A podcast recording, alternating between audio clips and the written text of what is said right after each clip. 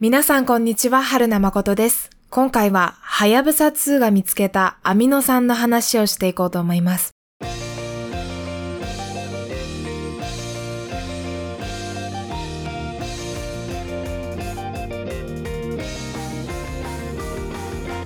みずほが現在教育実習中ということで、みずほ先生会でお送りしていたシーズン8.5宝塚の途中ではありますが、私一人でお送りしていきたいと思います。今回お送りしていくのは冒頭でもお話しした通り、はやぶさ2が小惑星リュウグウから持ち帰ったサンプルを分析した結果、その中からアミノ酸が見つかったというプレスリリースが JAXA から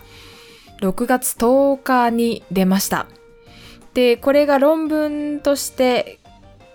学術誌に掲載されたということで、そのプレスリリースが出たわけですけれども、その内容を噛み砕いて、そしてシーズン1、コペテンナイトの記念すべきシーズン1のはやぶさ2を振り返りながらお送りしていこうと思います。まず皆さん、はやぶさ2について思い出しましょう。はやぶさ2は JAXA の小惑星探査機です。探査対象は C 型小惑星リュウグウ。リュウグウに行って表面や内部の砂を持って帰るサンプルリターンを行った探査機でした。はやぶさ2はリュウグウにおいて水と有機物を探すために作られた探査機ですが、今回見事アミノ酸を見つけ出したわけなんですね。C 型小惑星リュウグウという言葉が出てきました。この C 型小惑星について少しお話ししますね。まず小惑星とは惑星より軽くて小さい天体のことです。十分重たい、まあ、地球のように十分重たくて大きい惑星だと自分の重力でどんどん丸くなっていくものなんですが、小惑星は軽くて小さいので、いびつな形をしています。はやぶさ2が探査したリュウグウは駒型と呼ばれる日本の伝統的なおもちゃのあの駒のような形をしていますし、はやぶさ2の前のはやぶさが探査した小惑星糸川はピーナッツのような形？少し横長な、え、くぼんだ部分のある形をしていました。なんか 言い表すのが難しいですね。まあそんな、そのように小惑星はなんだか歪な形をしている天体のことを言います。で、C 型小惑星の C 型について次はお話ししますね。小惑星は太陽光の反射スペクトルを使って何種類かに分類分けされているわけなんですが、C 型はその一つです。C 型の C はカーボネイシャス、炭素質という意味で、炭素質コンドライトとスペクトルが似ている、そういった小惑星の種類になります。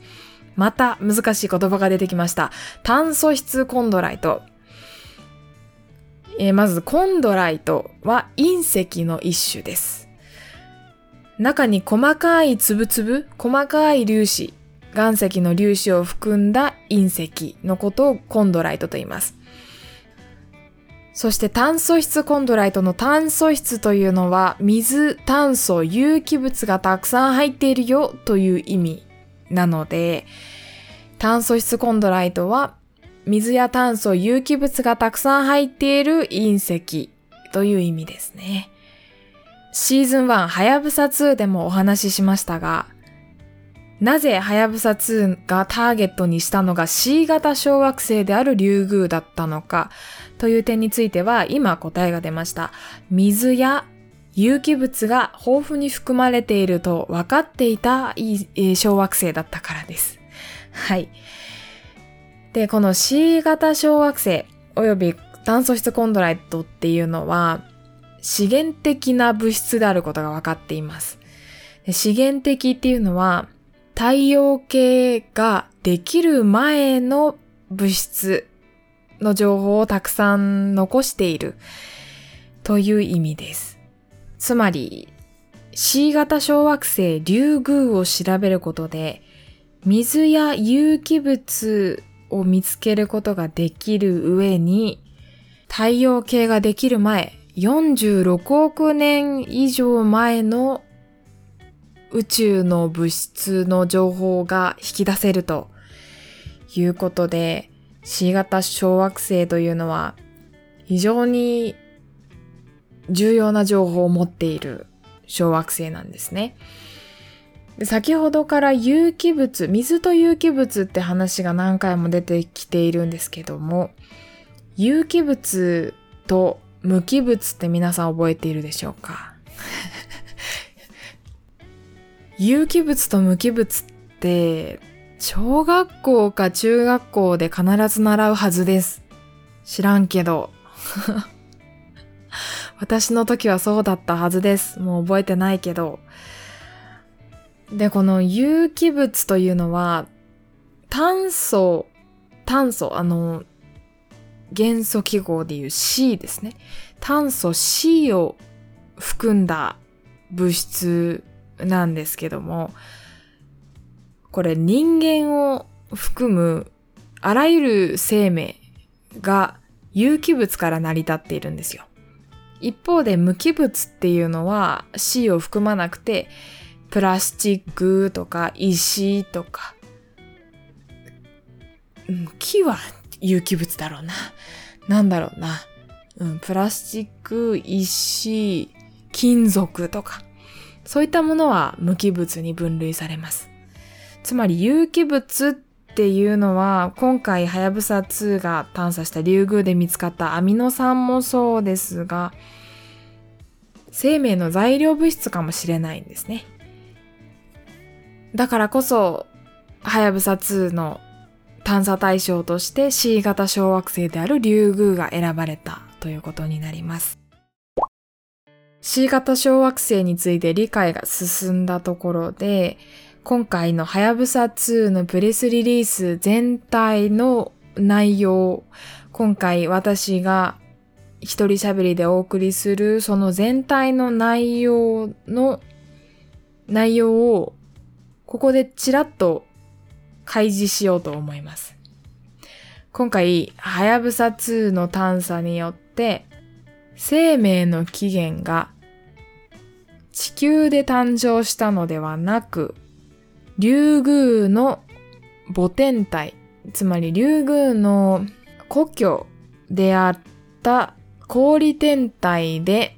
形成進化して、それが地球に何かしら隕石のような、隕石や水星のような形でもたらされたのではないかという説が、うーん、まあもともとあったんですけど、有機物は、まあ、なんて言ったらいいんでしょうね。地球の生命の源は、地球で生まれたのではなく、外からもたれ、もたらされたのではないかという説は前からあったんですけども、はやぶさ2の研究結果はそれを強くサポートする形に今回なったということで、非常に興味深いお話が今回できる予定でございます。素晴らしいですね。はい。あとは、竜宮のその生命の源が作られたかもしれない竜宮の故郷の氷天体がどんな星だったのかっていうのも今回お話ししていこうと思います。続いては、竜宮について少し振り返りましょう。竜宮はどんな天体だったのか、どんな小惑星だったのかというと、自転周期が7時間38分。地球の自転周期が24時間なことを考えると、かなり早く回っている。3分、3倍か。3倍の速度で回っている天体ですね。で、竜宮も地球や火星や金星などと同じように太陽の周りを回っているんですが、その軌道の位置にもよりますが、だいたい地球と火星の間くらいにあります。軌道上の位置によっては、地球と金星の間にあることもあるし、うん、少し難しいんですけども。だいたい地球と火星の間くらいと覚えておいてください。で、その太陽の周りを回っている公転周期っていうのが1.3年。ですので、そのさっき言った地球と火星の間くらいにあるよっていうのが、まあそうかなと思えるくらいの長さですね。軌道の半径が地球より大きいから、公転周期が1.3年くらいかなというイメージかなと思います。そして形、竜宮全体の形というのが冒頭にも少し出てきました駒型となっていて、赤道の直径が1キロ、極方向の直径が875メートルとなっているので、赤道方向に少し潰れたと言ったらいいのかな北極と南極方向からギュッと潰したような形になっている駒型の天体になっています。竜宮の地表面温度は昼間に100度、そして夜は氷点下をはるかに下回る、そういった、うん、砂漠の強化バージョンみたいな。砂漠ってね、えー、昼間は灼熱で、夜はめっちゃ寒くなりますよね。温度差が、に、えっ、ー、と、昼夜間の温度差が激しい状態なんですけども、竜宮には大気もないので、その昼夜間の温度差を緩和するような干渉剤っていうのが何一つないので、昼間は100度という灼熱、夜は氷点下をはるかに下回る、そういった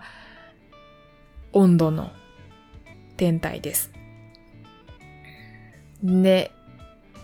竜宮に近いところから竜宮全体を見渡してみる、見渡してみるというか、眺めてみると、竜宮は黒い岩で構成されていて、そして多孔質、えー、多孔質は多い、孔は、えー、諸葛孔明の孔。で、質は、えっ、ー、と、性質の質なので、多孔質というのはスッカスカという意味です。穴だらけという意味です。で、黒いスッカスカの岩で構成されている竜宮なんですが、南極には今回そのハヤブサ2の探査で、えー、見つかった南極の差し渡し160メートルの白い大岩、乙姫岩海。かわいいね。乙姫岩海といった大岩があったりとか、赤道付近には、浦島クレーターと呼ばれる竜宮最大の直径290メートル。290メートルですよ。赤道の直径1キロの天体において290メートルのクレーターがあるという。それもはやクレーターではなく盆地なのではと思えるような地形が見られるのが竜宮という天体であります。はやぶさ2はその小惑星竜宮においてサンプルリターンをしたわけなんですが、シーズン1でもお話しした通り、一番最初の効果リハーサル、えー、っと、竜宮の周りを回っているはやぶさ2が、頃合いを見て竜宮に向かって降下する、着陸するために降下するテストをした時に、その一番最初の降下リハーサルに失敗して、どうしよう、着陸できんかもっていう危機を迎えた話をしましたけれども、数々の困難を乗り越え、といっても、はやぶさ初号機まではいかなかったけれども、数々の困難を乗り越え、それでも JAXA の方々は諦めずね、うまいことを工夫して、着陸方法も当初の予定と大幅に変更を加えて見事2回のタッチダウンを成功させました。タッチダウンっていうのは着陸ですかね。着陸及びそのサンプルリターンのサンプル採取かを成功させました。1回目のタッチダウン。着陸地点が玉手箱という名前が付けられています。で、なんとね、タッチダウンの時に作られたクレーターこのサンプルを採取する時のタッチダウンという工程には、まず着陸して、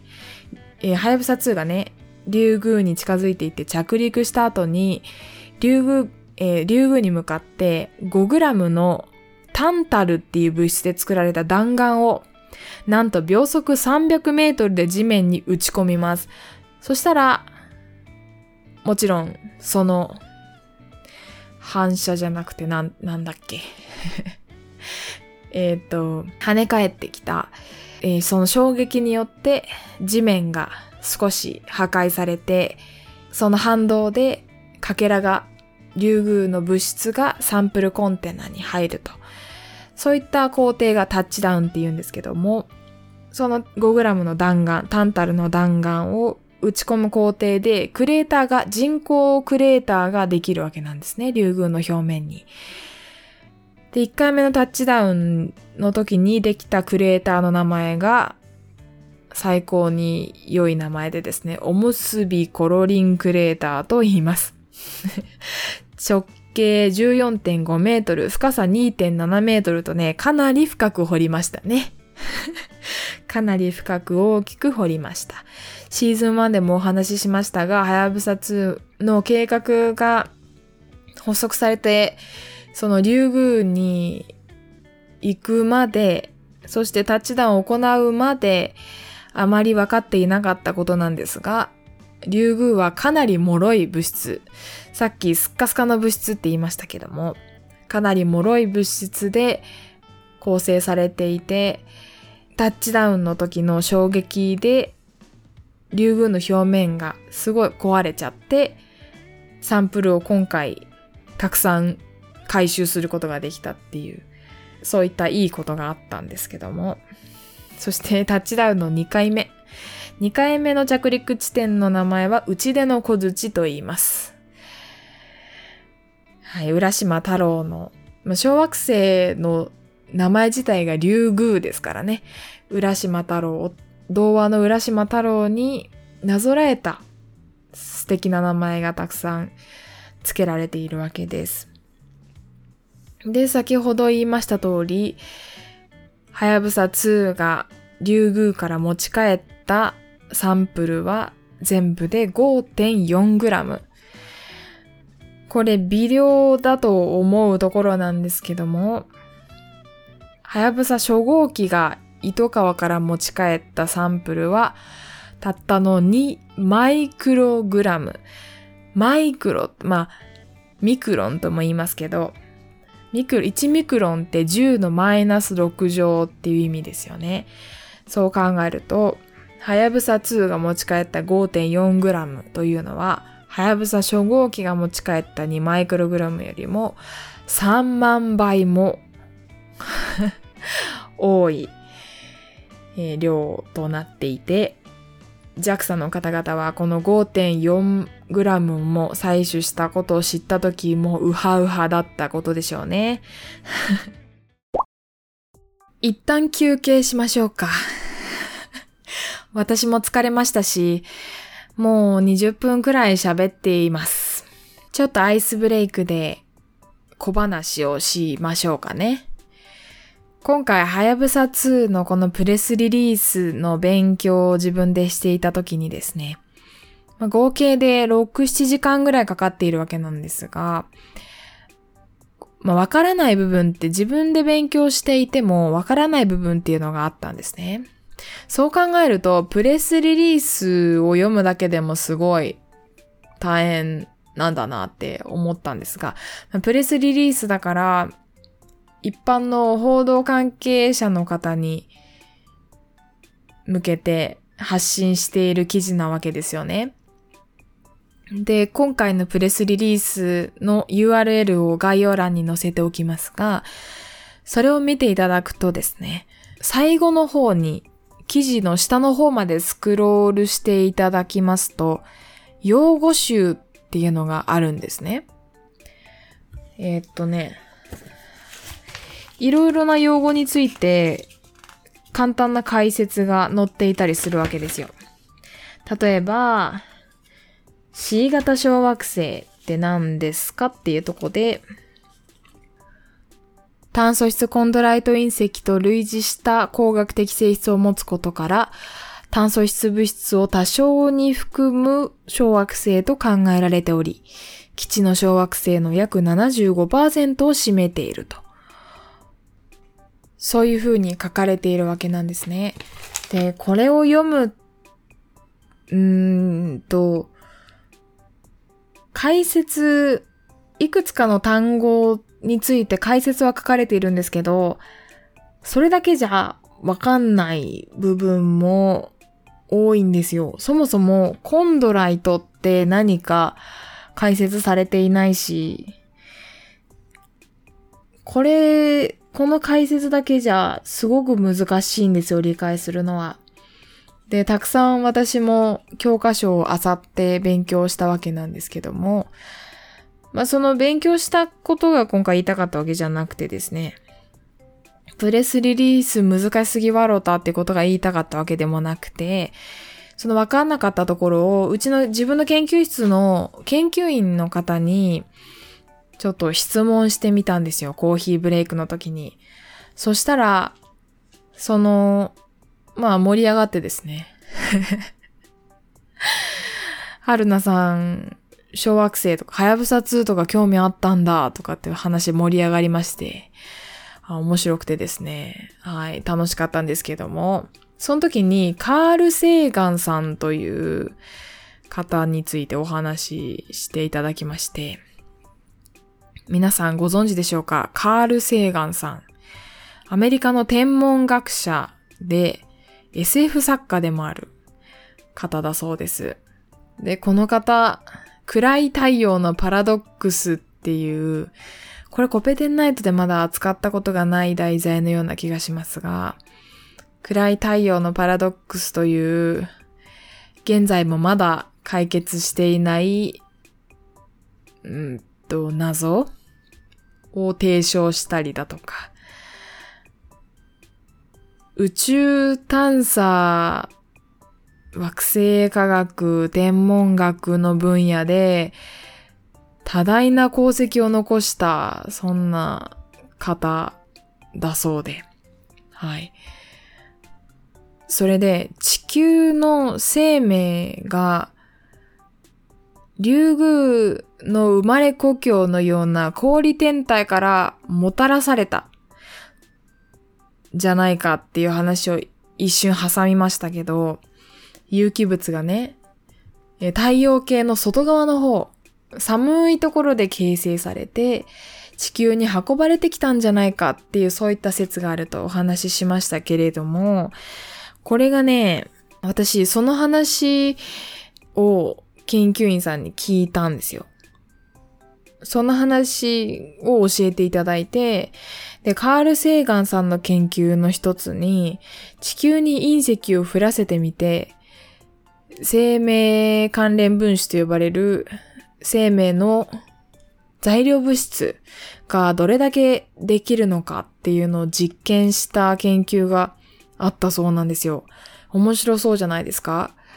有機物が地球にやってきた時、隕石かなんかに乗ってやってきた時に、どれくらい地球でアミノ酸とか、そういった物質ができるのかっていうことを研究したんですけど、まあ、その研究によると、隕石だと衝突するじゃないですか、地球に。地球に衝突した時に、その衝撃で岩石の一部が溶けてしまって、せっかく隕石に乗ってやってきた生命関連分子、材料物質が全部死んでしまうと。死んでしまうというか全部別の化学物質になってしまうと。壊れてしまうっていう結果になったそうなんですよ。で、一番地球に外部からもたらされた何らかの形でアミノ酸が、アミノ酸や有機物がもたらされた時に一番増える生命ができそうなパターンとしては、星間ダストと呼ばれる、本当にあの宇宙空間にふよふよ浮いている竜宮のような星のかけら？竜宮がさっき脆いって話をしたじゃないですか。例えばその竜宮の表面の石がちょっと崩れて宇宙空間にふよふよ浮いているような。なんかそれだとその重力を完全に無視している説明だから、あの、あの不自然なんですけど、まあ何らかのきっかけで、例えばその竜宮に、竜宮じゃなくてもいいや、な天体同士の衝突が起こって、コッパみじんに砕け散った塵の一つとかがまあ星間ダストなわけなんですけど、それが地球にやってきて、地球の重力に束縛されて、ふわふわと地球に舞い降りたとき、隕石みたいな大きさも結構大きくて質量もある、質量も重たい物質だったら、地球の表面にぶつかった時にボカーンってなって、全部その有機物が壊れちゃうけど、星間ダストとかだったら、ふわふわしながら地球にやってきて、そこで有機物が増えるというような研究があったそうです。面白いですね。それ、た、なんかその研究員さんの話によると、70年代、80年代とかかな？に流行った研究だそうです。私全然あの詳しくないので、へえ、そうなんですね、ってお聞きした話がありました。皆さんも興味が湧いたら、カール・セーガンさん調べてみてください。笑顔が素敵なおじさんです。イケメンです。はい。ぜひ調べてみてください。じゃあ、はやぶさ2の成果の話一つ目に入っていきましょうか。えー、成果一つ目がなんと、生命の起源の一部が氷天体からもたらされたんじゃないか。氷天体で形成進化した有機物が地球にもたらされ、そこから生命が誕生したんじゃないかという説をサポートする結果が今回導き出されたというお話をしましょうか。まず氷天体とは表面を固体の氷で覆われた天体のことを言います。太陽系で有名なのは、木星や土星、天王星、海王星のような太陽系の、まあ、外側の方にある惑星の衛星。惑星はね、氷天体じゃないものも多いんですけども、多いというか氷天体じゃないんですけども、木星、土星、天王星、海王星の衛星たち。エンケラドスとか、私の好きなタイタンも確か氷天体に含まれるんじゃなかったかしら？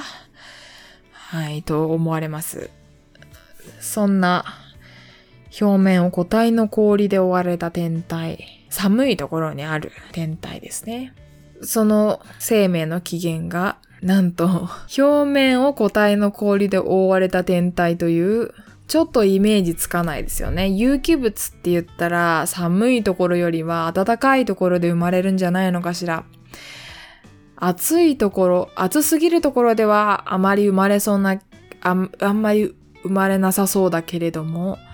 そんなに氷が張るほど寒いところで有機物って果たして生まれるんだろうかっていうのは気になるところなんですけども、まあ、それ、その解決は次回になるかな。まあ、今回はその生命の起源が氷天体なんじゃないかっていう話について見ていこうと思いますね。今回の研究で、リュウグウが持ち帰ったサンプル 5.4g のうち16粒総量にして 5.5mg のサンプルを解析しました。で、竜宮から持ち帰ったサンプルっていうのを厳重に保管して地球環境で、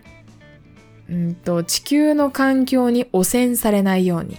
つまり、何かしら化学反応したり、物質同士が混ざったりしないように、厳重に研究機関に運ばれて今回解析されました。ここ結構重要なポイントでですね。例えば、地球、地球でもリュウグウのような小惑星の物質を手に入れる方法があるんですよ。地球にいながらにして。探査機を飛ばさなくても。それはどんな方法かというと隕石です。さっきまでコンドライトって隕石なんだよって話なんかも出ましたけども、地球に隕石が降ってくると、その隕石を解析して、どの天体から、まあ、どこら辺の天体から来てる隕石だな、みたいなことを解析することができるわけなんですけども、地球に降ってきた隕石って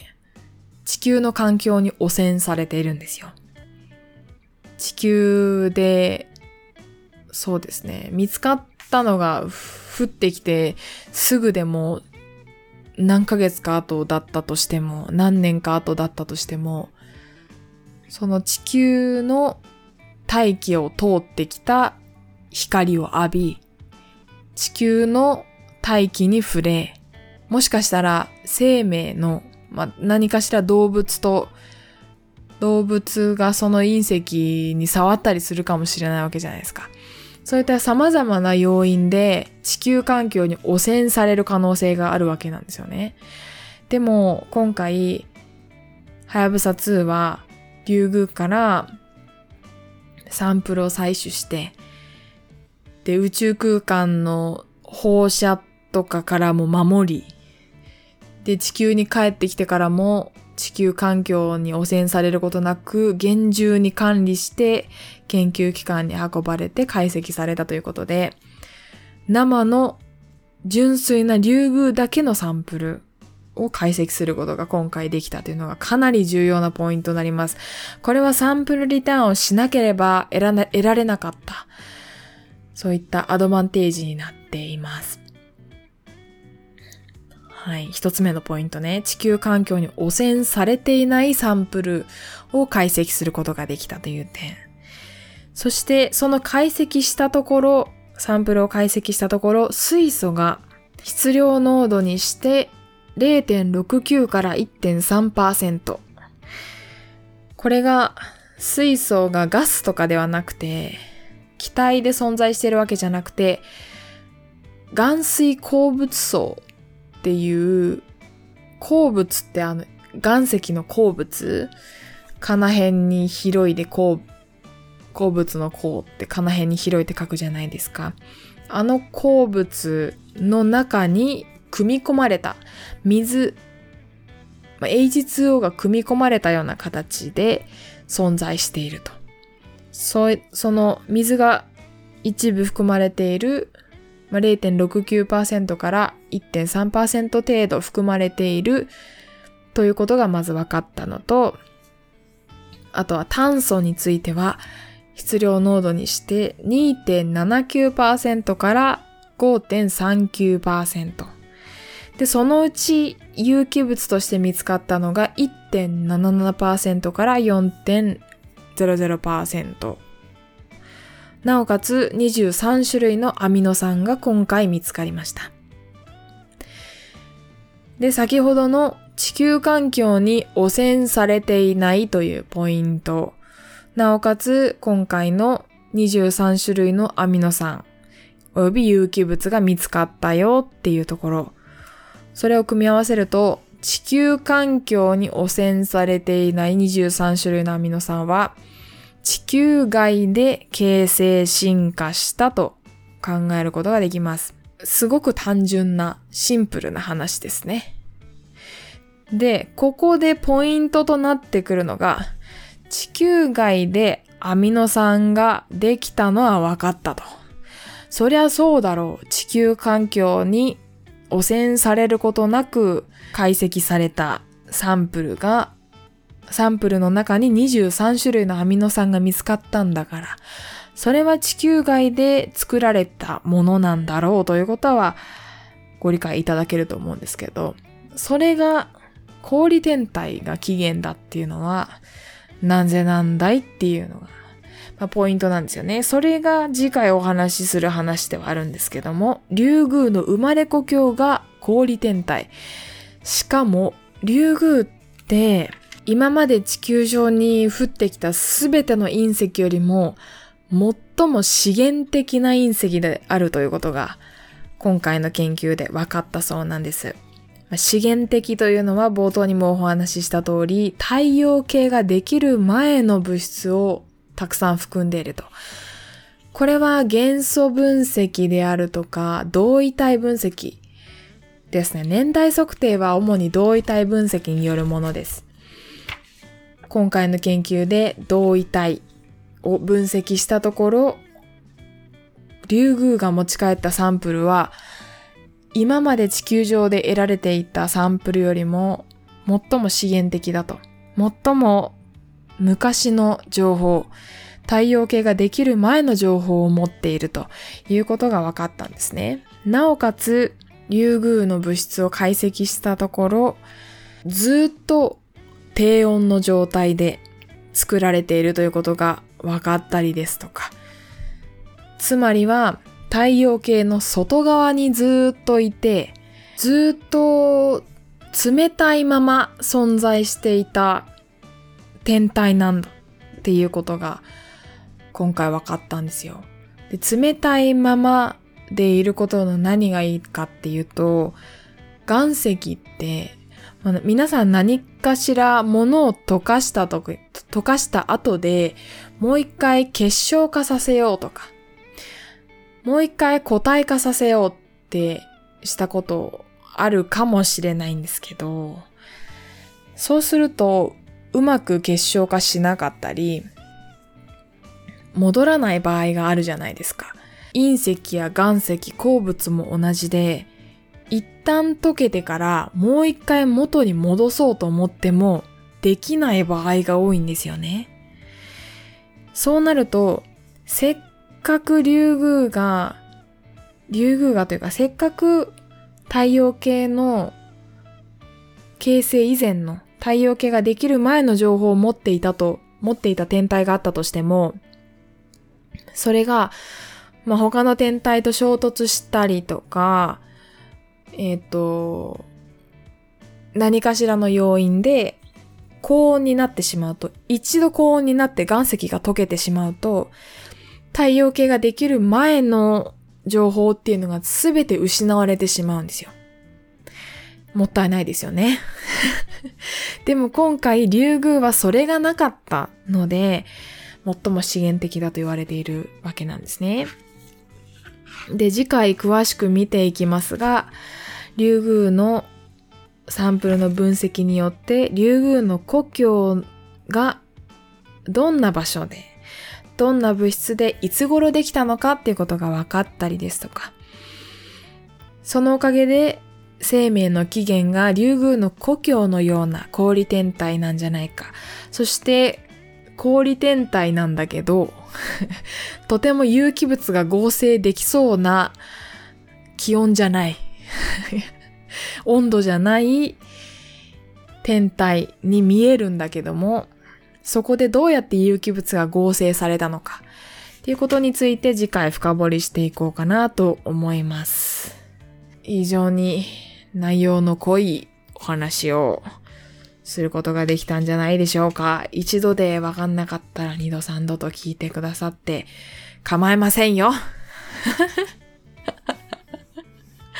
私も喋り疲れましたが、この後後半戦取っていこうと思いますね。